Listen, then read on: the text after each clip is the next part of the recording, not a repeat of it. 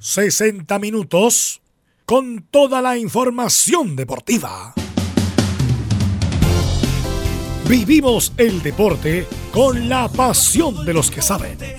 Estadio en Portales ya está en el aire con toda la emoción del deporte. Comentarios: Carlos Alberto Bravo, Velus Bravo, Leonardo Mora y René de la Rosa.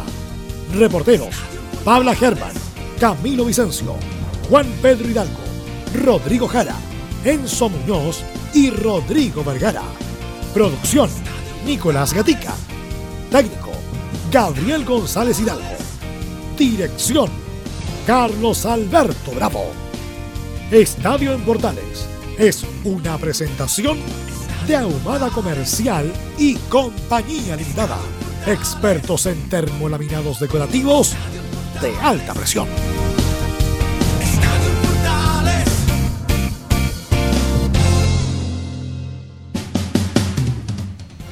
Hola, ¿qué tal? Buenas tardes, ¿cómo le va? 14 horas, 2 de la tarde. E iniciamos nuestro programa, como todos los días, con toda la información del deporte nacional e internacional. ¿Cómo está, Belo? Buenas tardes. Buenas tardes a todos los amigos que escuchan Estadio en Portales. Bueno, lo que ya habíamos comentado. Sí, recién estoy leyendo la declaración del intendente, Mm. Felipe Guevara, que eh, indica que, que le dieron todas las garantías a la Comebol, eh, los invitamos a nuestra casa y no quisieron venir. Bueno, y la decisión fue de la Comebol, en definitiva. Eh, como que les pasó la responsabilidad a la gente de la Comebol, que mm, según Guevara, eh, bueno, vamos a hablar después, pero según Guevara estaban todas las garantías para que ese día 23 se pudiera realizar el espectáculo de forma normal. Como vemos la situación, a lo mejor la próxima semana vuelve el fútbol y se puede, entre comillas, hacer actividades extra protesta social, pero igual estaba complicado y la Comebol tenía que tomar una decisión ya para definir la nueva sede, que al final fue Lima, en el Monumental de Lima, donde hace de local el Universitario de Lima. El estadio universitario, un estadio maravilloso. Pero no juega muy seguido ahí. No, no porque juega. queda muy lejos. Queda muy lejos y prefiere jugar en el Nacional de Lima. Mira las cosas de la, De la vida. de la vida. Tiene un estadio espectacular. Dos estadios hermosísimos. No, pero digo el- la U de Lima. Sí, la U de Lima es un estadio maravilloso. Tiene ese estadio y no juega ahí porque es muy lejos. Y juega en el Nacional de Lima. Es como si la U tuviera un estadio y no quisiera jugar en su estadio y juega en el Nacional porque es más cerca. Algo así le parece al Universitario de Lima. Y la Conmebol también aceptó de buenas ganas cambiar el escenario porque ese estadio tiene capacidad para 83.000 espectadores. No, pero no es. no, ellos no quisieron porque sí. Fueron una cuestión ya coyuntural de lo que pasa en Chile porque cambiaron la situación. Porque Chile venía trabajando No, es un no- año. Un año Sí. con esto. Un año habían fondos, plata, de todo. Estaba todo. Por eso aguantaron hasta el final. Pero la situación en Chile no mejora. Siguen las protestas, siguen los problemas. eh, por lo tanto, no había certidumbre lo que pudo haber pasado ese 23. No, es que me refiero que en un momento dado se hablaba de Asunción del Paraguay. Lo que pasa es que Asunción es la, es la final también. Sí, querían cambiar la final de la Sudamericana No, no, no, no. no. para Lima y que se fuera la Libertadores No, no, Asunción. entonces no se podía jugar dos finales en Asunción, la Sudamericana y Libertadores, y me parece bien lo que hicieron en Lima, a pesar de que Lima también se le quitó el Mundial Sub-17 y se le, quitó se le había quitado la final de la Sudamericana por problemas políticos cuando eh, Vizcarra disolvió el Congreso. Pero bueno, eh, así que, bueno, lamentable, después vamos a hablar más de la, de la final de Vamos la a Copa, profundizar pero mucho más. lamentable que se suspendiera, obviamente dejando de lado los- la prioridad que tiene Chile, que es son solucionar los problemas sociales que tiene Chile en este momento, pero igual es una pena. Es una lástima todos los grandes eventos y se anuncia que a lo mejor incluso Leonardo, como le vamos a estar, la Teletón tampoco va. ¿ah? De hecho, hasta esta hora la Teletón no va. Ya. ¿ya? De hecho, ya eh, llegó un instructivo a todos los medios de comunicación que eh, yo lo cuento. De- porque esto todavía no, aparece todo. Y además eh, que eh, usted, usted maneja información claro. de la Teletón. eh, nos pidieron a todos los medios de comunicación sacar los comerciales de Teletón. Ya. Porque la- hasta el momento las radios eran las únicas que mantenían todavía el, la, el- La publicidad. La, publicidad. La tele- la televisión no había hecho nada y los diarios muy poco. Pero desde hoy día llegó la instrucción de que todos los medios de comunicación sacaran las frases Teletón de, de su programación. O sea, la Teletón ya por ahora no va. No va. Bien. Vamos a volar también eso un poquito más. Bien, vamos con titulares que lee hoy día nuestro amigo Camilo Vicencio, porque Nicolás en tiene un, Cancún, tiene un problema familiar bastante grave, muy delicado, y por eso no está con nosotros esta tarde. Titulares, Camilo Vicencio. ¿Cómo están? Muy buenas tardes, Teddy, para todos los auditores de Estadio Portales, exactamente titulares. Presidente de la Conmebol, Alejandro se explica por qué ahora sí se puede jugar la final de la Copa Libertadores en Lima y anteriormente se, suspendió, se, se le quitó la sede a Lima para la final de la Copa Sudamericana. Intendente de la región metropolitana, Felipe Guevara, ante traslado a la final de la Copa Libertadores. Dimos todas las garantías, los invitamos a nuestra casa y no quisieron venir. Presidente del sindicato de futbolistas profesionales, eh, finalmente Gamadiel García eh, determinó no jugar la fecha del fin de semana. Eh, dicen que tienen que apoyar la huelga que se está desarrollando en nuestro país, la crisis social. Selección chilena sub-17 enfrenta esta noche a Brasil por los octavos de final del Mundial de la categoría que se disputa en ese país. El partido comienza a las 20 horas. Además, la selección chilena ya tiene rivales para el preolímpico sub-23, ya está definido el calendario. Y continúa esta jornada la Liga de Campeones de Europa. Hoy día juega el Bayer Leverkusen de Charles Aranguis. Esto y más en la presente edición de Estadio Portales. Bien, ahí estaban los titulares para la presente edición de Estadio Portales.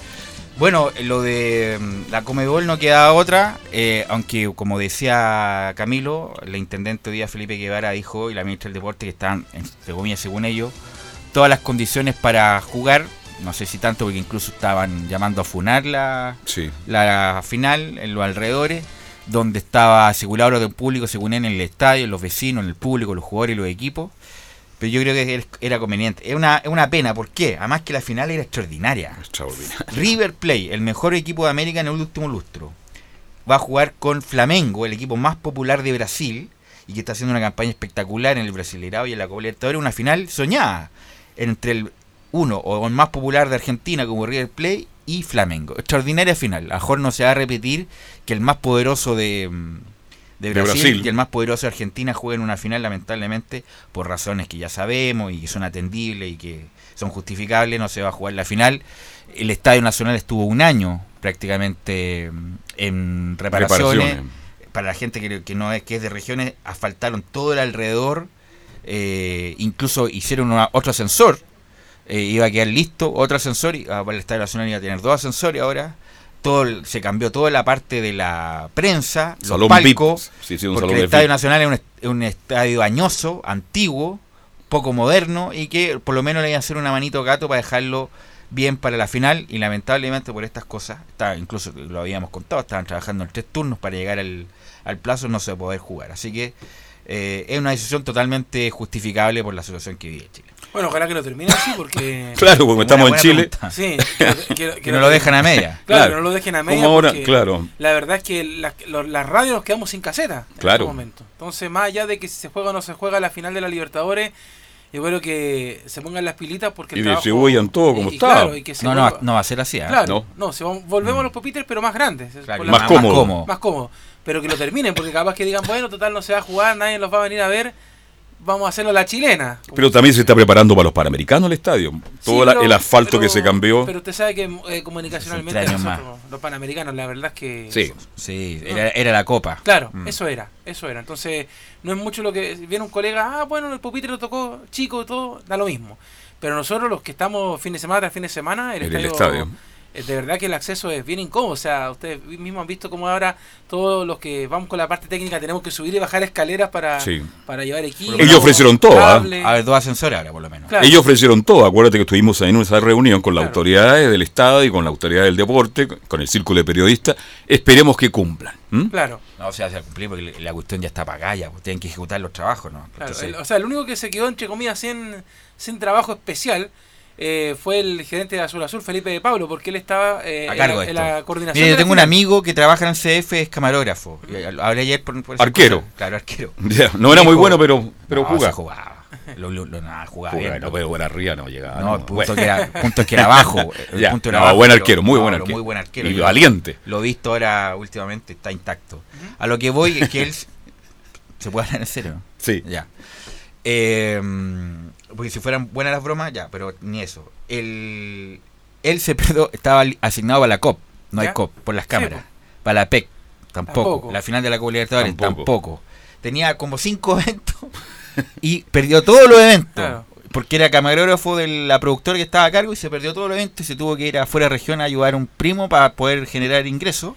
Y bueno, esas son las como la cadena que termina del, del, del, del trabajador que lamentablemente se, se pierde estos eventos y pierde también dinero. obviamente. Bueno, un colega de nosotros acá en la radio, César Ronambusto, que él trabaja haciendo eventos precisamente, eh, organiza eventos con música, con banquetería y todo, eh, ya ha perdido cerca de 40 eventos en esta semana. porque- No, se han bajado mucho. Se han bajado ya lo- lo- lo- algunas fiestas pirotécnicas para el, para el Año Nuevo. Sí, señor. Muchas municipalidades se están bajando. El puerto de San Antonio, entre una, entre ¿Y otras. qué? Mira, y si se baja la Teletón, se confirma que se baja, es que ya estamos, como dicen los argentinos, al dope. Y Ah. bueno, no hay nada Pero- que si la Teletón no une o no, o no aglutina, ¿quién puede aglutinar? Claro. O sea, pero imagínate de repente eh, eh, lo extraño de todo esto. O sea, eh, mientras nosotros pensamos que la situación eh, por ahora es un poco incontrolable, mientras la- la- las partes no se pongan de acuerdo, eh, uno sigue viendo a un Sebastián Moreno que hasta ahora sigue intentando de que el fútbol se reanude. Es que esa es su función. Claro. que es el inde- inde- cuando, Yo la- sí que parece. cuando las cosas, entre comillas, se den, como dijo el intendente, que incluso él garantizaba que se podía dar la fecha, te la doy, que los jugadores no quieren jugar ahora. Pero ya en algún momento, Van a tener que jugar. o la próxima semana, se va a tener que volver a jugar. Si Pero, esto no, mira, no yo puede tengo- tengo una suspenderse. pregunta, eh, y esto eh, esto siempre pasa, no solamente a nivel de fútbol, en general, porque ahora lo vi también con el intendente. ¿Por qué un tipo de declaraciones hacia afuera y otro tipo de declaraciones hacia acá? Te pregunto porque el intendente dice, bueno, acá si se dan las condiciones podemos jugar eh, el fútbol el fin de semana y todo lo que ustedes quieran. Pero habla hacia Argentina y dice, en las condiciones en las que estamos no se puede jugar ni el fútbol ni la final de la Libertadores. No, no, ¿Por lo que dijo, lo lado que, lo dijo él es que si no se podía renovar las fechas, difícilmente se podía jugar, jugar la Copa Es que Libertadores. digo, o sea, pero él sabía que no se podía jugar Velus. O sea, Eh, eh, si, si hubiera bueno, dicho lo mismo las autoridades acá- tienen credibilidad cero, entonces por eso digo que independiente de esta Y de hecho, a propósito de lo mismo, el, el tema ayer, no sé si tuviste un poco en las redes sociales, a la que más le dieron después de la cancelación de La la, final, ministra. a la ministra Pérez. la ministra Pérez, claro. Exactamente. Que hace una semana había dicho que se jugaba la final. Eh, ahora yo le Además que le están pegando porque la otra lo hizo bien. ¿Por qué la cambiaron? Claro. Ese es el tema también de Pero el fondo. punto es que, bueno, en algún momento se va a tener que volver a jugar y van a tener que acotar los calendarios. ¿Tú para- crees, Velu, con todo lo que está pasando, que se vaya a jugar? Yo creo- y en algún momento se va, a vol- se va a volver a jugar. Además, Chile, ayer escuchando una radio amiga, ¿Mm? con las fechas que ya quedaron, porque no se va a hacer la PEC ni la, La COP, COP. lo más probable es que no se haga la Teletón y no se haga... eh, Hay- va, hay a haber, fecha. va a haber tiempo suficiente para terminar la- el campeonato. En algún momento, porque en algún momento se tiene que O jugar. sea, yo creo que todo esto va a ter- vamos a terminar jugando hasta enero. Es muy probable. Sí. Porque porque eh, no creo que vayan a hacerlo como a, no sé, para el fútbol europeo. Como que yo la otra vez le decía a Carlos que, que sería igual dentro de todo práctico jugar fin de semana y mitad de semana. así, se, para- así, para- va, así va a ser. Para poder hacerlo. Así va a ser. Pero yo no sé, es que yo no sé si el CIFUP le va a aguantar. Primero por dos cosas, Velo, que eh, por yo, yo sé que me decís esto es una tontería, una niñería, pero se va a acercar el periodo de más calor. Y recuerda que cuando se acerca ese periodo, el CIFUP también exige que hayan ciertos horarios Bueno, para poder jugar ya, eh, Está lo- bien, pero lo- estamos en, una los situación, partidos. estamos en una situación Es que vos extraordinaria, digo, parece, parece una excepcional, niñería, pero lo Claro. van a hacer. de anormalidad y todas las partes van a tener que poner de su parte para terminar el...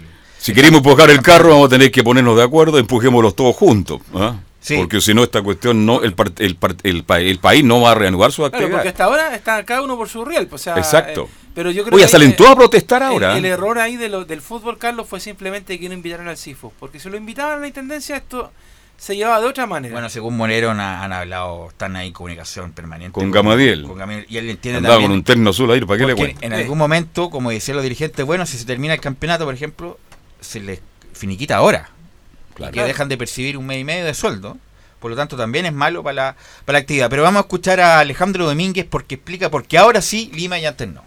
Claro, esto Velus es en referente a, a que le habían quitado la sede de la Copa Sudamericana. ¿Te acuerdas que a principio de año? Sí. Y ahora explica, le, le hace la pregunta directamente por qué ahora sí se puede jugar. Lamentablemente cuando se había tomado la opción de Lima en, como final única de la Sudamericana, habíamos tenido dos candidatas, una para Copa Libertadores y otra para Sudamericana. Lamentablemente ocurrieron hechos de público conocimiento en Perú, donde hubo un cambio de gobierno repentino y también hubo un cambio en la presidencia, la NFP, la, eh, la Federación Peruana de Fútbol, lo cual nos hacía imposibilitar, nos, nos imposibilitaba de poder tener con quién trabajar. Ese cambio ya se dio, se reordenó, ustedes son conscientes de que Ahora, inclusive la propia FIFA, a través de nuestra propuesta, volvió a concederle a Perú, a Lima como capital, la sede del Mundial Sub-17. Entonces, el problema tenía que ver con la falta de eh, autoridades, en todo caso, con quien se podría llevar adelante y hoy está todo totalmente restablecido. Ahí está el presidente de la Comunidad, señor Domínguez. ¿m? Según Pola. Porque había problemas de autoridad, y había, entre comillas, acuérdense que Sí, Vizcarra pues. disolvió el Congreso. No se sabían con quién hablar para... Pero igual es mala la explicación, ¿ah? Incluso fue antes, le cuando renunció Kuczynski. Kuczynski tiene razón. PPK. Eh, y ahí se le quitó el Mundial Sub-17, que le correspondía a Perú, y la final de la Sudamericana, y ahora por las vueltas de la vida, y además por la contingencia, se va a jugar en Lima, en un estadio de 80.000 personas, que insisto, eh, yo leía una reseña que el, el Universitario de Lima lo ocupa poco, porque queda muy lejos, y ocupa el Estadio Nacional de Lima.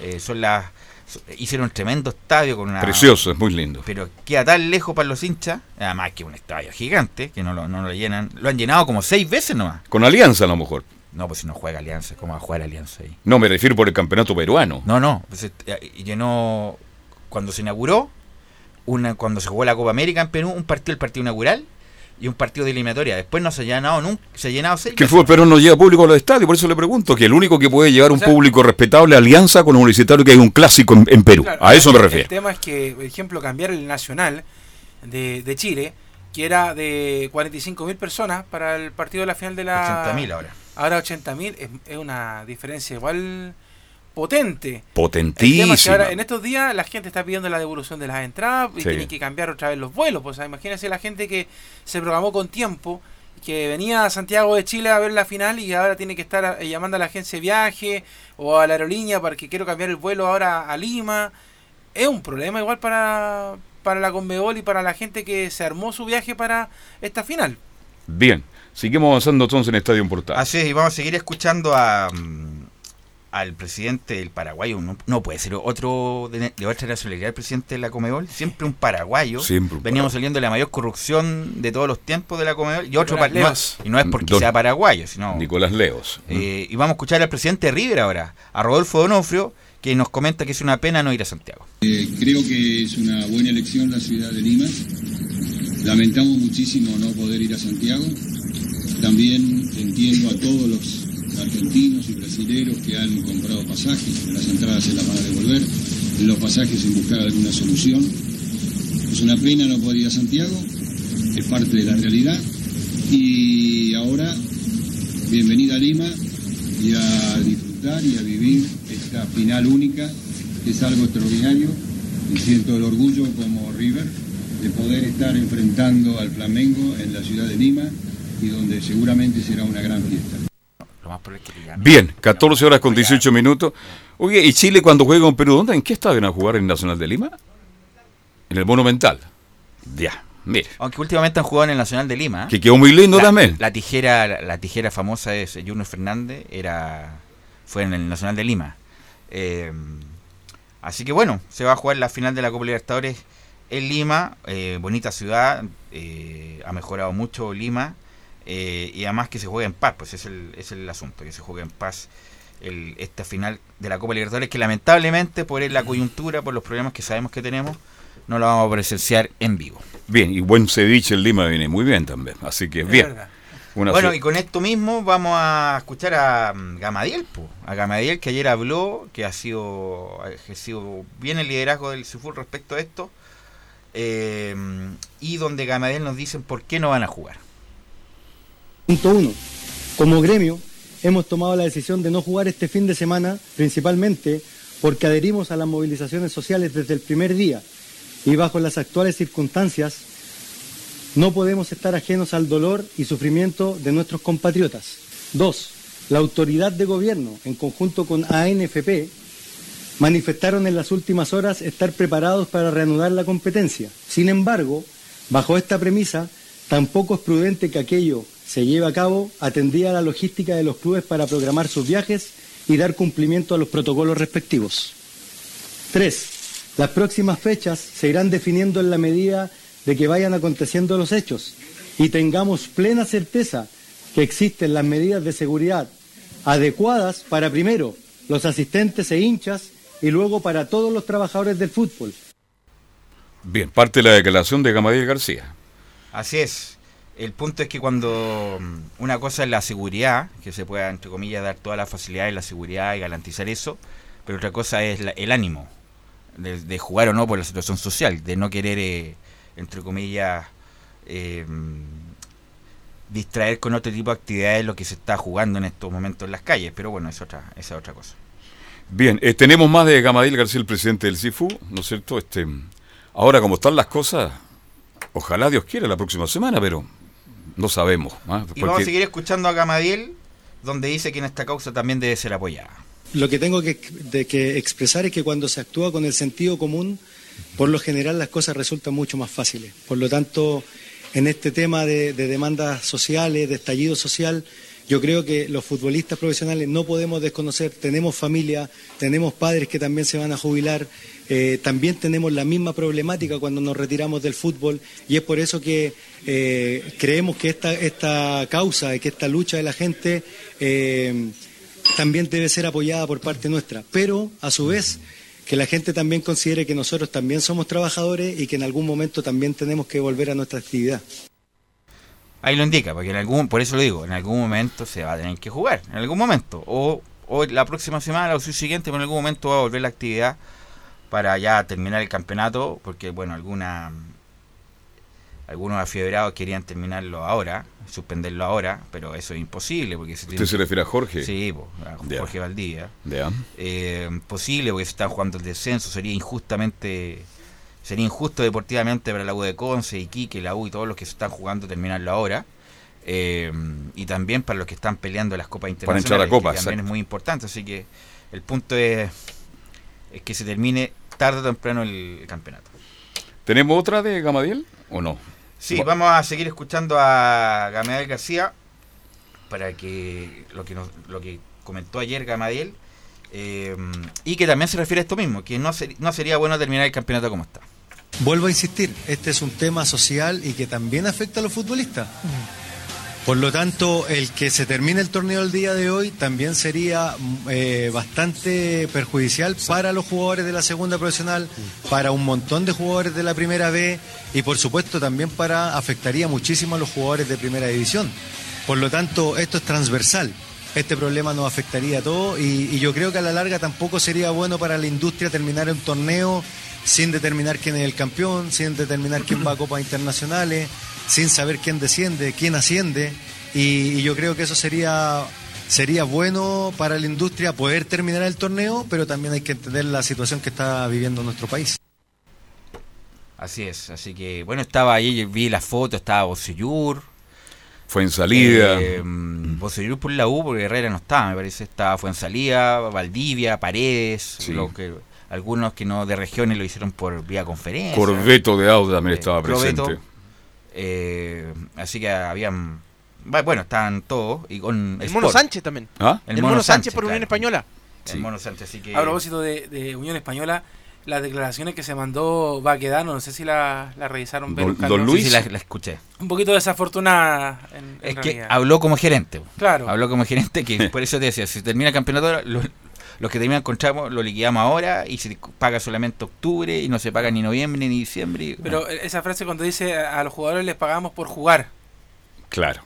así como están... Si no están jugando, no se les paga. Claro, un poco más, que están vagando, están, no sé. Hay que tener cuidado con cómo se, cómo se dicen las Es cosas por hoy eso día. digo, hay que- Mucho cuidado. Hay que tener un poquito de tacto Mira, en este cualquier tema. cosa, se está muy sensible los ánimos, entonces cualquier cosa que uno diga di- eh, o esgrima, eh, le- hay, hay mucha crispación en el, en el ambiente. Se, se siente una vibra extraña Ah, en las todo, calles. todo lo que pasa es que lo que- los que son gerentes, dueños de cosas, eh, tienen que quedarse calladitos por estos días. Porque esos son los que en estos momentos, por cualquier cosa que digan, son tergiversados o son cuestionados. Son muy mal interpretados. Claro, claro. entonces, por ejemplo, imagínense, no sé, para hablar a, ahora a Aníbal Moza.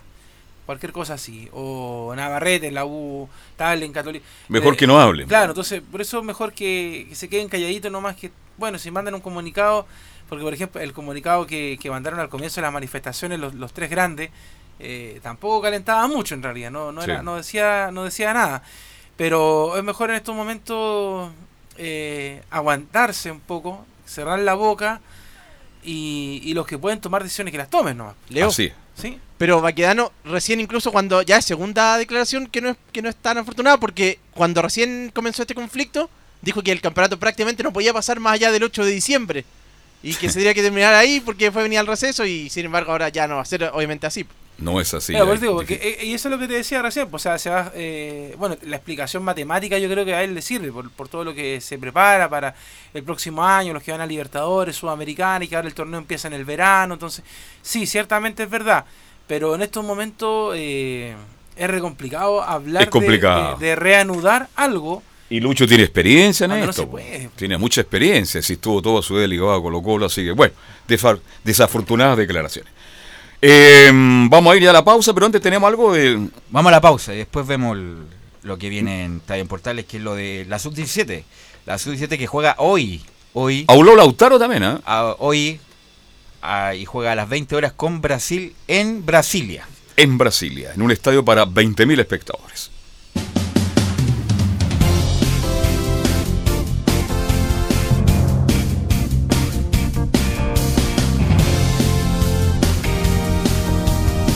Radio Portales le indica la hora.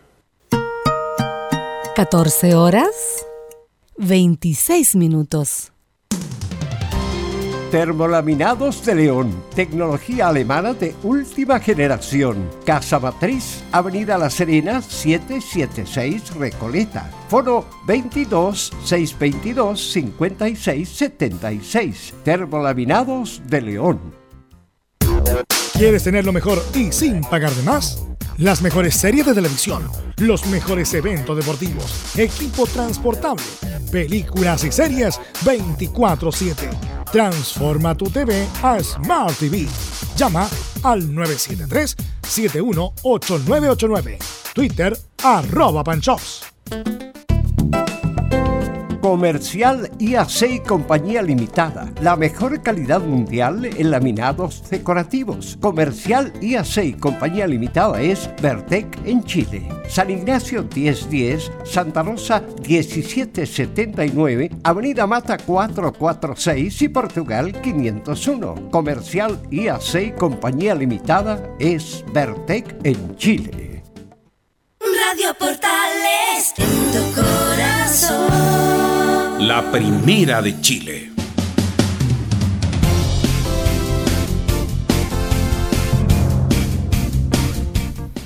14 horas ya con 28 minutos, somos Estadio en Portales y vamos a meternos un poquito ya a hablar de la U, de Colo Colo y de la Católica. ¿Está Enzo ya por ahí o no? Mi estimado Camilo. Por ahí, ahí ya lo escucho a Enzo Muñoz. ¿Cómo está don Enzo? Buenas tardes. Bien, acá estamos con todas las noticias de Universidad de Chile y habló uno que, que hace tiempo que no hablaba, ni siquiera dentro de la cancha, y es que estamos hablando precisamente de Augusto Barrios, jugador que llegó en enero a Universidad de Chile y que lamentablemente el día 7 de abril sufrió una rotura del ligamento cruzado anterior de la rodilla izquierda que lo tuvo bastantes meses sin poder practicar, hacer entrenamiento, ni siquiera jugar obviamente, debido a la, a la lesión que, que la quejaba. Sin embargo, finalmente habló, habló con, con el canal oficial de, Universidad de Chile, así que escuchemos algunas de las declaraciones de, de Augusto Barrio específicamente sobre la lesión, cómo, cómo se tomó esa lesión que lo aquejó durante bastante tiempo al jugador, al ex jugador de Deportes Antofagasta. Ya estaremos con Augusto Barrio. ¿Cuándo? ¿Fue un partido en Antofagasta? ¿Cuándo se lesionó Augusto? ¿Ah? Con Calera, en el Nacional, en una jugada muy cerca a la Eh, puerta. y fue al, qué sé yo, a los 5 minutos. A los cinco A los minutos. 5 minutos o antes incluso. Barros se lesionó solo, lamentablemente. Sí. Eh, y fue una pérdida porque a Augusto Barros lo trajeron para, entre comillas, apurar a Matías Rodríguez, incluso quitarle el puesto. Y lo, lo que había jugado tampoco había demostrado mucho, la verdad parece que sintió el, El cambio. el cambio de Antofagasta a la U, pero un jugador eh, tiene 27, 28 años, le puede dar a la U todavía, bueno, vamos a ver cómo salió eh, de la recuperación, porque una cosa es recuperarse, estar que el pie esté sellado, y otra cosa es cuando empiezan a jugar, que no vengan los fantasmas, el trauma del miedo, porque obviamente es natural el miedo después de una lesión grave, porque uno no sabe si ir a trancar con fuerza, si ir de a poco, es muy difícil ese periodo, y ojalá que Barrios lo viva de la mejor manera para que el próximo año ya pueda el de entrenador que esté en la U contar con él. Augusto Barrios, entonces lateral que vino a Antofagasta. Vamos a escucharlo en un ratito. ¿Estamos listos ya con Augusto? Ahora sí, Enzo. Sí, la primera que escuchamos precisamente sobre la lesión que lo dejó afuera bastante tiempo al jugador de Deportes Antofagasta. Bueno, estos siete meses han sido complicados. Al comienzo estaba muy bajoneado, eh, pero trabajé harto con, ahí con, el, con el psicólogo porque venía recién llegando y quería demostrar y, y veía que no podía aportar prácticamente en nada, solamente asistir los partidos de, el día domingo y, sufrirla ahí. Pero bueno, ya está, ya está, ya pasó el periodo, estamos, estoy contento por eso. Lo sufrí harto, el, eh, hubieron bajones, eh, dolores que de la parte de la rehabilitación que pensé que retrocedía, pero ya estamos casi. Ahí escuchamos las primeras palabras del volante de Universidad de Chile que tiene 28 años, eh, que por lo demás jugó, ha jugado seis partidos en Universidad de Chile, cinco por el campeonato y uno por la Copa Libertadores, la pre-Libertadores específicamente. Otra más sobre Augusto Barrios, eh, dice y aclara cómo es el día a día en la vida de este jugador de Universidad de Chile.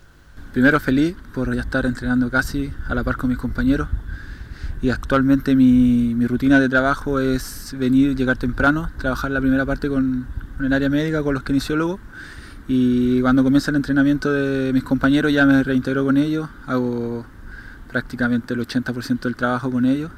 eh, y luego me separo a ponerme bien físicamente, a trabajar con el PF la parte física porque estoy al debe todavía, así que muy contento por, por volver a, a- a participar de las prácticas. Cuando llegó Augusto Barrios, bueno, bien lo decías tú, Velo, este venía para apurar a, a Rodríguez, pero Rodríguez lo ha hecho bien. ¿Podría tener otra posición dentro del campo, volanteando por derecha? Sí, volantea, por derecha. Lo hizo en la U en algún momento, no lo hizo bien. Pero él yo creo que juega mejor de lateral, con espacio, llegando atrás. Porque siempre dice, oye, pongan a Rodríguez eh, un poco más adelante porque así no se obliga de, de marcar. Y el ida y vuelta. Pero no es así, pues pierde el espacio. Justamente donde Matías Rodríguez es bueno, cuando tiene espacio de frente a la cancha y con más trayecto. Porque si tú lo encasillas en pocos metros, no tiene esa, esa inventiva o, y ese espacio y ese oxígeno para llegar desde atrás como lo hace de lateral. Lo mismo se hace, mm, no sé, pues, se hacía con, con Mauricio Isla, también se dice lo mismo, no, que Mauricio Isla juega de volante ahora.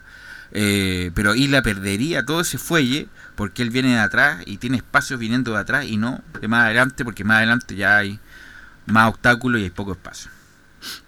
¿Algo más de Augusto? Sí, otra más de Augusto Vargas se refiere a sus compañeros, que le han hablado, sus compañeros que le han dicho alguna palabra de motivación. Esto es lo que dice el hombre nacido en Arica. Fundamental porque hay compañeros que le había pasado lo mismo y se te acercan, te explican un poco de la situación, que iba a sufrir estos, estos bajones, que me iban a venir dolor y, y yo en mi mente iba a pensar que estaba retrocediendo, pero era parte de. Entonces todos los días ahí me preguntaban cómo iba, cómo avanzaba y igual en la parte anímica eso te ayuda un poquito, aunque sea eh, una pregunta que sea, quizá a él no le genera eh, mucha importancia, pero a uno sí que le pregunten cosas cuando uno está mal. Cuando llegó Zacarías a la U, ¿de qué venía? ¿De lateral volante? Venía de todo. De todo, Sí, de de puntero, todo. de lateral izquierdo también, me De todo. acuerdo. Sí, Zacarías termina ahora, así que Zacarías se va de la U, lamentablemente. Es una de las cosas del fútbol que no se pudo dar, se lesionó gravemente dos veces, a, pesar de que cuando lo hizo, lo hizo bien, pero bueno, eh, prácticamente dos años sin jugar y es mucho, y bueno, la U lo más probable es que lo finiquite.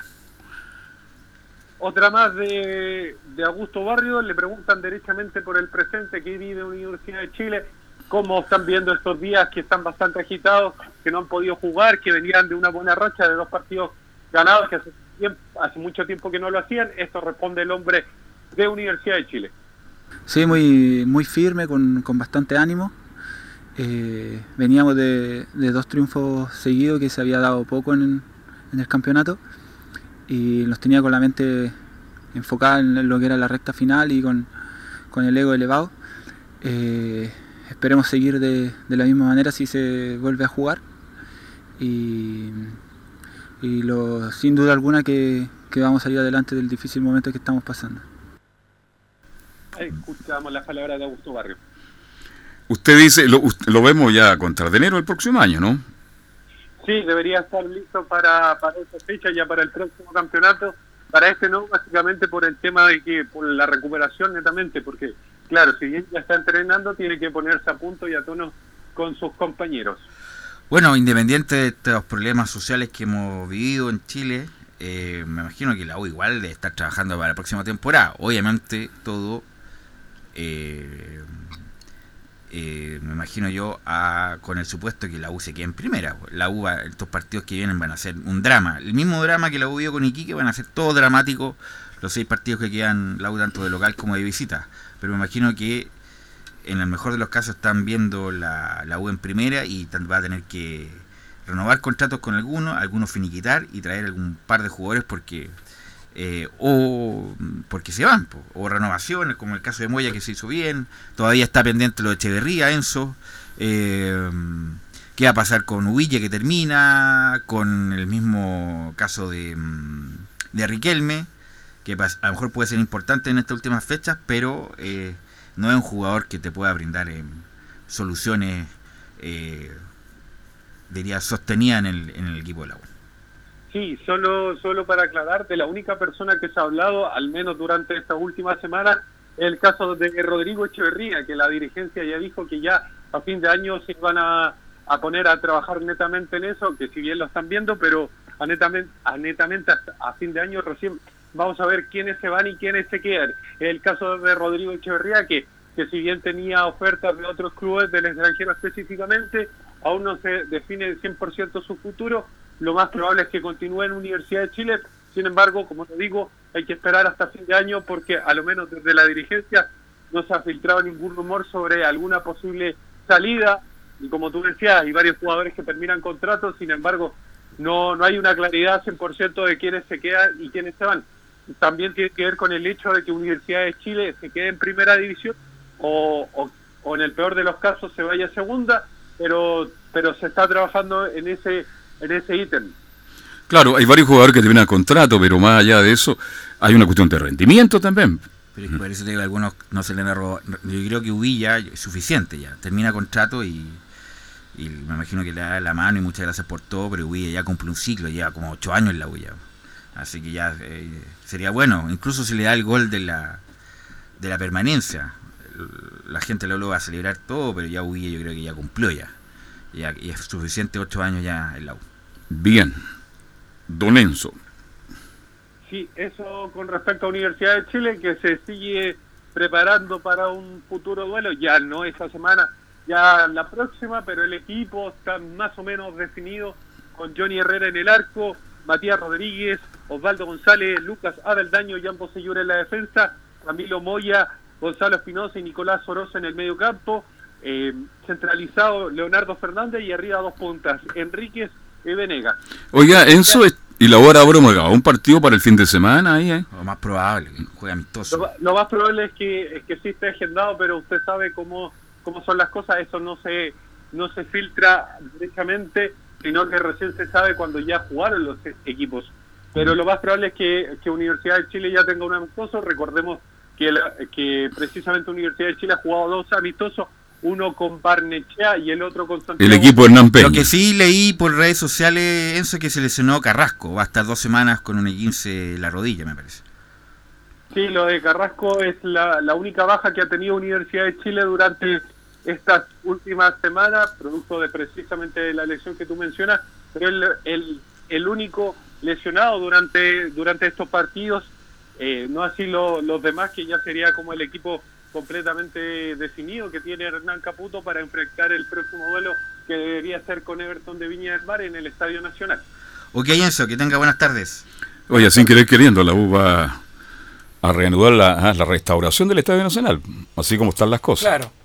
Así van las cosas. En un momento estaban fuera del estadio, no tenían dónde jugar, y ahora tenemos un lindo estadio, por lo menos con pinturita, harta pinturita. ¿eh? Bueno, antes de ir a la pausa, Camilo, se Los sortearon grupos. los sorteos del. Se sortearon. Se sortearon los grupos del preolímpico, del Sub-23, que se va a jugar en Colombia en el verano, y que lamentablemente, lo digo inmediatamente, va a ser dirigido por Bernardo Redín, que tiene menos carisma que un choque globo. eh, Bernardo Redín, que fue el equipo. El, a usted le gustó el chiste, ¿no? dirigió dirigió en, en el torneo que se hizo en Sí, el ex Esperanza de Tulón. Esperanza de Tulón, que Chile prácticamente le pasaron la pelota al final porque no la tocó la gente de Chile y ya está en los grupos, Camilo.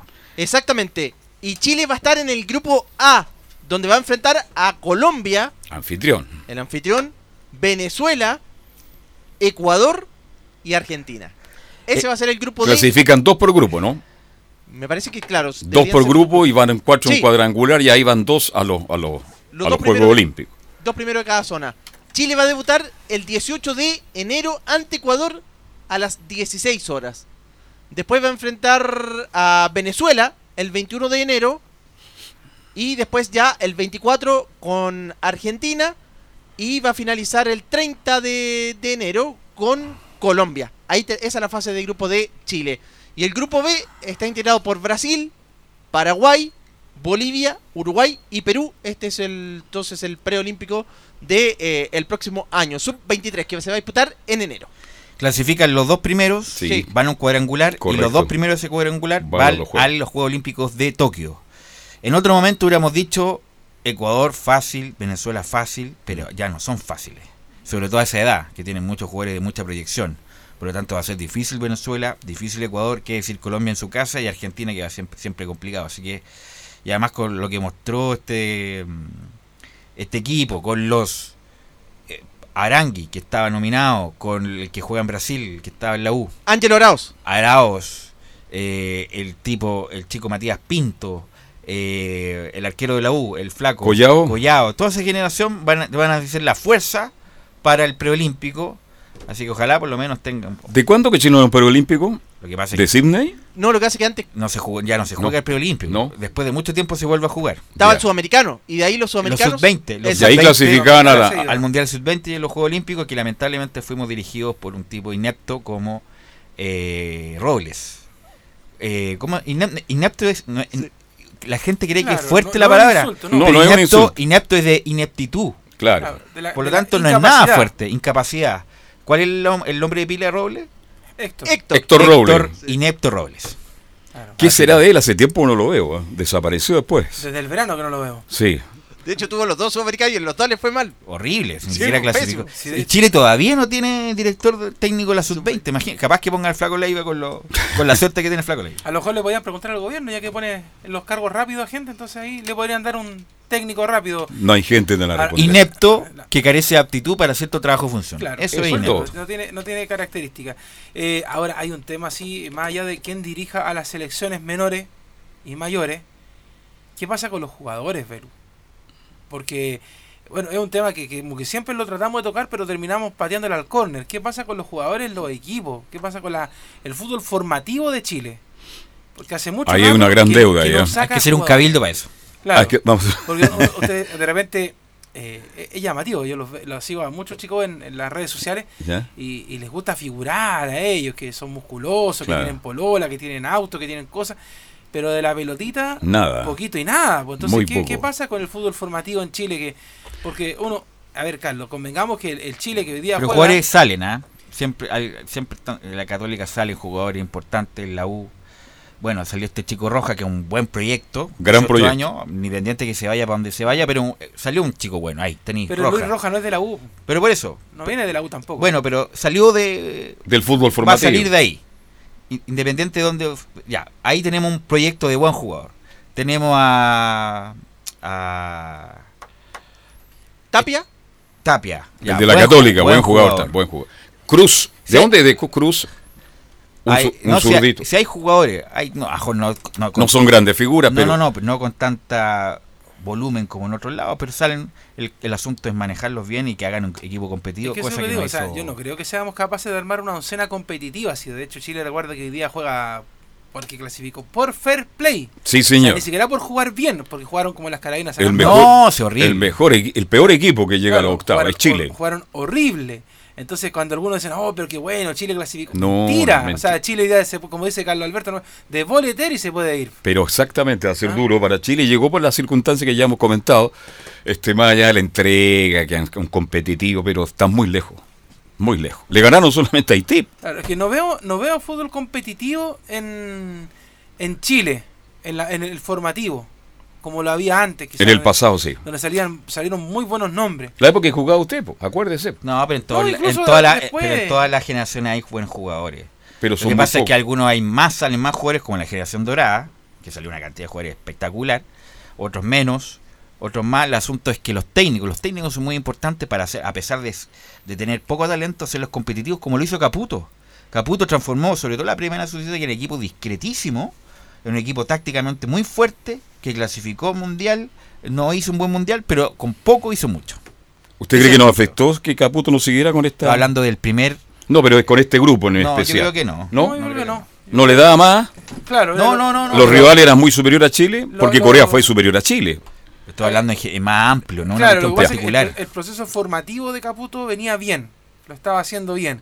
Y, y- y eso es lo que, lo que falta, faltan eh, técnicos, profesores, que quieran trabajar en el fútbol formativo, pero dedicarse a eso, Carlos, porque hay muchos que llegan al fútbol formativo, pero siempre mirando Están mirando siempre el primer equipo. vieja para, llamar sí, al, más para llegar al primer equipo. Están dirigiendo a la sub-16, están mirando al Claro, primer que, equipo. que- que echen al del primer equipo, el de la selección Bueno, su amigo Ronald Fuentes quería eso, que traer a Miguel Ponce para que en algún momento asumiera. Oiga, Ronald ha ido bien en español entre paréntesis. ¿ah?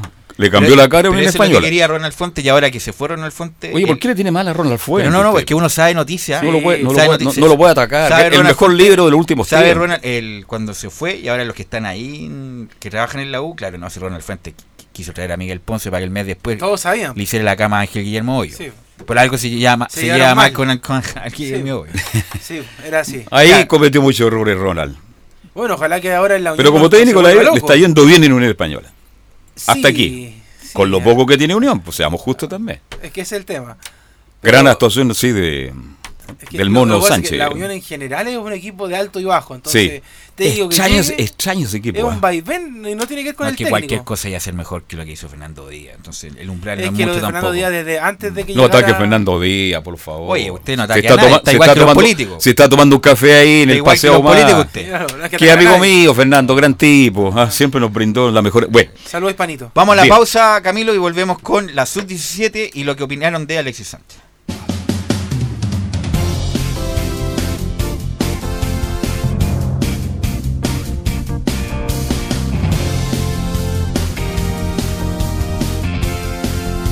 Radio Portales le indica la hora. 14 horas 47 minutos. Termolaminados de León, tecnología alemana de última generación. Casa Matriz, Avenida La Serena, 776 Recoleta. Foro 22 622 56 76. Termolaminados de León. Visita www.radiosport.cl, el sitio web de la Deportiva de Chile. Programas, noticias, entrevistas y reportajes, podcast, radio online y mucho más. Todo lo que pasa en todos los deportes lo encuentras en www.radiosport.cl. La Deportiva de Chile en Internet. ¿Quieres tener lo mejor y sin pagar de más? Las mejores series de televisión, los mejores eventos deportivos, equipo transportable, películas y series 24/7. Transforma tu TV a Smart TV. Llama al 973-718989. Twitter arroba panchops. Comercial IAC y Compañía Limitada. La mejor calidad mundial en laminados decorativos. Comercial IAC y Compañía Limitada es Vertec en Chile. San Ignacio 1010, Santa Rosa 1779, Avenida Mata 446 y Portugal 501. Comercial IAC y Compañía Limitada es Vertec en Chile.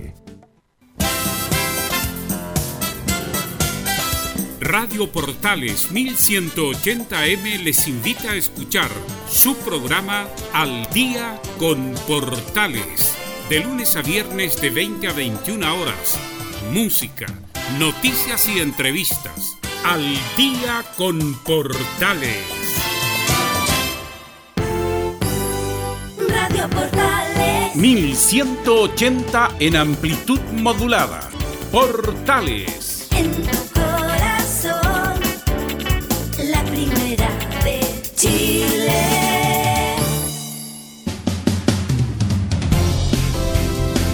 Duró menos que un helado. Faltan 10 minutos para las 3 de la Y con el tarde. calor que hace, los helados no duran nada. No duran Y nada. encima con la, lo que pasa con la revuelta. Complicado. Complicado. Sí, oiga, eh, yo insisto, aquí en estos días que siempre aparecen esos críticos que hablan de la contaminación, ¿cómo estarán los niveles de contaminación en Santiago? Uf. porque lo, lo- a Pregúntele a los vecinos del Parque Bustamante. fútbol, porque lo- la- por ejemplo, en estos momentos, ahora está cerrada la estación El Parrón por manifestaciones en la cisterna. Me tuve que ir caminando el Eh, parrón a Lo Valle para tomar el y, y está justo ahí el, el Centro Deportivo Azul. Eh, me imagino, por ejemplo, el sector del Monumental, los primeros días después de que quemaron esas estaciones, cómo estaba el ambiente ahí. Y los, No, y los futbolistas vecinos, los vecinos que viven en Plaza Italia, ¿Para qué arriba del parque del imposible. Teatro Universidad de Chile. Aquí mismo en Fanor Velasco, los- la, la primera semana era. Insoportable. En la tarde aquí era irrespirable. O sea, tú te vas a una barricada, bomba lacrimógena. Eh, ¿Cómo estarán los niveles de contaminación? Porque los jugadores siguen trabajando en, en los clubes. Mm. Pero ¿cómo está la contaminación? Porque en el invierno hablamos de índices, pero terribles. Sí. Bueno, es que ahora hay mayor ventilación por el, Claro. por el- mejora Por el el- tiempo. hay más si, si hubiera sido un invierno, hubiera sido terrible. Claro. Mayor, mayor. con- Pero así todos los pobres vecinos del Parque Bustamante están sufriendo las consecuencias. Pero hoy día la- la- se fueron hacia arriba ahora, ¿no? Sí. Ya. De hecho, iba así- a Costanera Center y hoy día. quieren llegar a la- a la- al barrio de Camilo Vicencio. Justamente. Así que Sí, por Cam- lo menos está descansando la Plaza el Italia. a los súper ricos ya. Claro, Es- Camilo, de hecho, puso estos paneles de madera como en los supermercados para que no le hagan nada en la casa. Bien. Bueno, hoy día juega a las 17, 20 horas, Camilo, y tenemos información respecto a eso. Exactamente, el partido por los octavos de final ante, en este caso, la selección local, que, que es Brasil, que viene de tres partidos eh, consecutivos eh, ganados, viene como líder del, del grupo. Y ¿Cuántos goles? ¿10 marcó? Sí, ¿11? eh, y le marcaron uno hasta ahora. Exactamente, un gol le han marcado hasta el momento y claro, tiene varios jugadores en, en ofensiva como Cayo Jorge, está Verón también, eh, entre otros eh, Gabriel Verón, que Cayo Jorge, que son las principales figuras de eh, Brasil. Y le anotaron ex- exactamente un solo gol en la primera eh, fase a Brasil. Y habló en la previa el director técnico de la selección chilena, Cristian Leiva, respecto a que tienen esta intención de eh, ser protagonistas. Eh, lo primero es eh, intentar ser protagonistas, intentar nosotros no, no depender de lo que haga Brasil.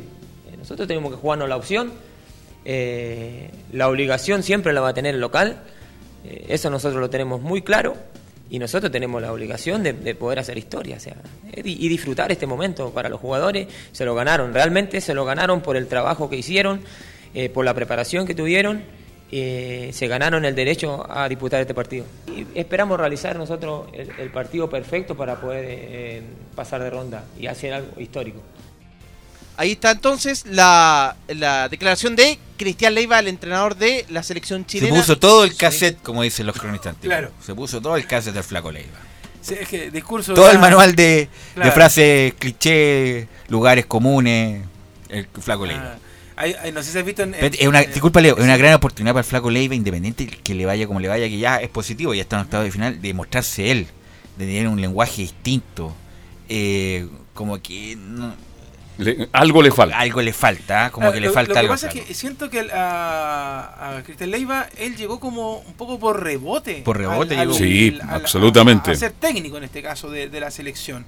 Porque él estaba en otra cosa. Sus funciones en la NFP incluso eran otras. Él sabía eh, que estaba trabajando en. Primero, la sub-15, él la estaba- sub-15. claro. Y antes partió como espía. Claro. ¿Mm? Por eso le digo, o sea, como- por eso le digo, cuando uno habla del trabajo de espía, que un- de- algo más de preparación de algo, pero después llegar a dirigir, como que se encontró con esto por rebote y la situación en general ha sido por rebote. O sea, yo creo que ha sido afortunado en el sentido de que avanzó ahora a esta instancia y como dices tú bien, Velus, tiene una oportunidad que más, que, mostrarse. de, más que de hablar, es mostrar en la Mostrar cancha, en la cancha, que lo exacto. que, que con estos jugadores se puede hacer algo. Imagínate sacar un buen resultado Chile contra Brasil. hoy. Incluso, Carlos, yo le hacía una cosa. Imposible. Hay técnicos que de repente... Bueno, pero- Lo digo, lo digo ahora. Sí, yo también pienso lo mismo, pero se puede dar. pues. Claro. No, no, Eh, no eh, se va a dar. E incluso eh, hay gente que. Ah, escuchemos a, a Gamel que está, NFP, que está en vivo, Camilo. Camilo. Buenas tardes. Bueno, eh, buena sensación la de, de la reunión. Eh, se expresó lo que ayer se determinó en nuestra asamblea. Eh, se compartió con la mesa directiva de la NFP y por supuesto que se entendió el punto de vista social del por qué no, eh, no se jugaba el, encuentro, pero también la razón principal que no había un- una programación que permitiera que el, desarrollo del espectáculo eh, se, se determinara con, con antelación. Por lo tanto, eh, hoy día se entregaron las razones, eh, también la, gente de la NFP nos dijo que para ello eh, es un, motivo que, lógicamente apoyaban y, el día de mañana se debería en la mesa de programación ver cuándo estarían y cuándo se programarían los encuentros del fútbol chileno para la semana que viene.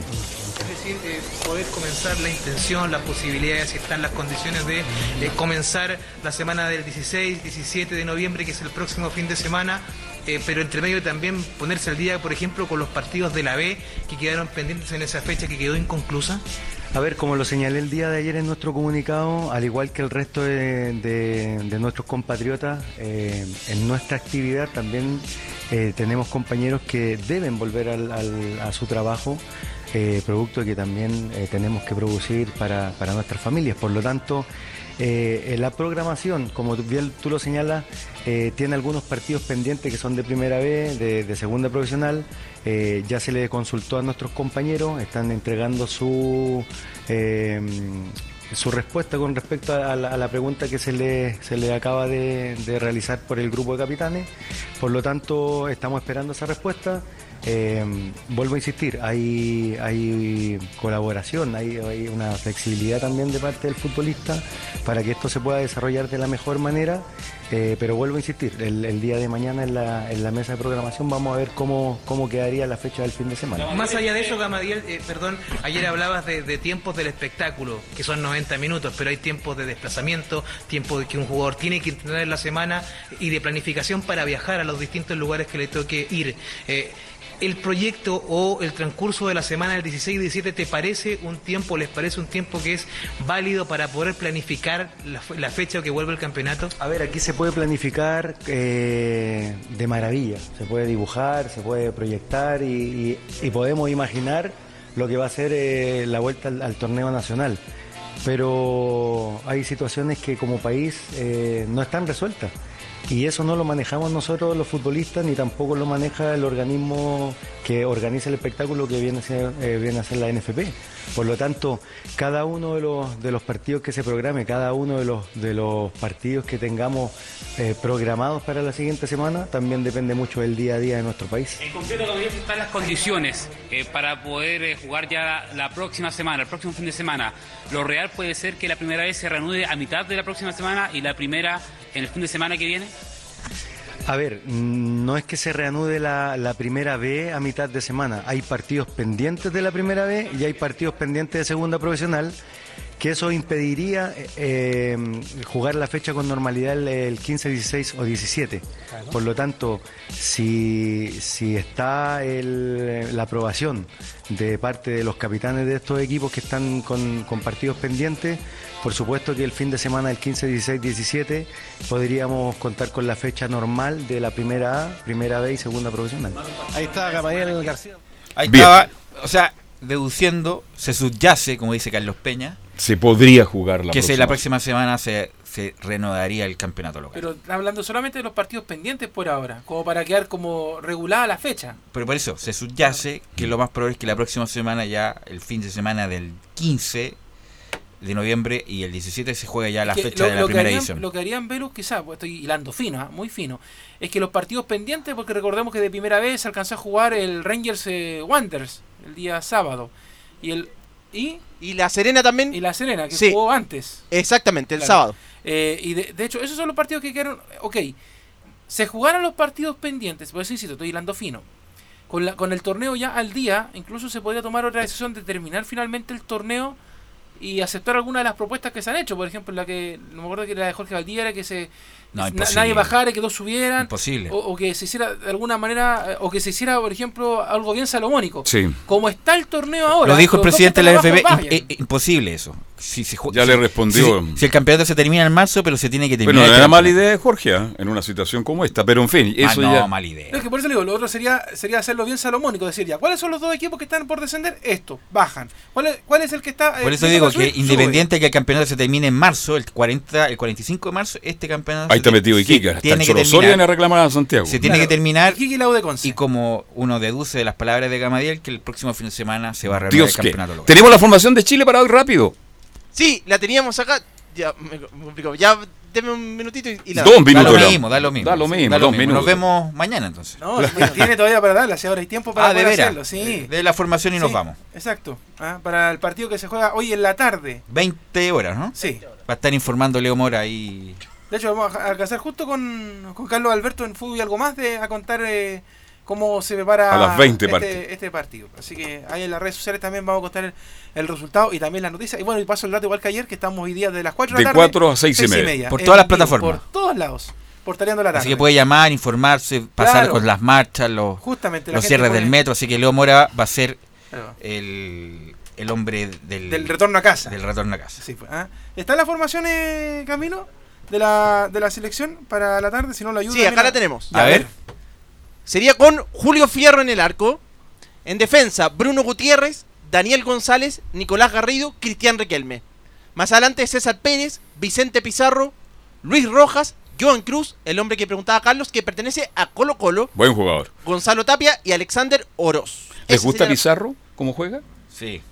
¿Ah? No lo he visto mucho, pero. El hijo de David, ¿ah? De Jaime. Ah, de Jaime Pizarro. perdón, de Jaime Pizarro, el ex volante de Colo Colo. Tiene una zurdita, se maneja ahí en el mediocampo, le falta un poquito de físico. Pero en fin, nos vamos, gracias por la compañía, por la sintonía y mañana a las 2, si Dios quiere, volvemos con Estadio en Portales. Chao, chao.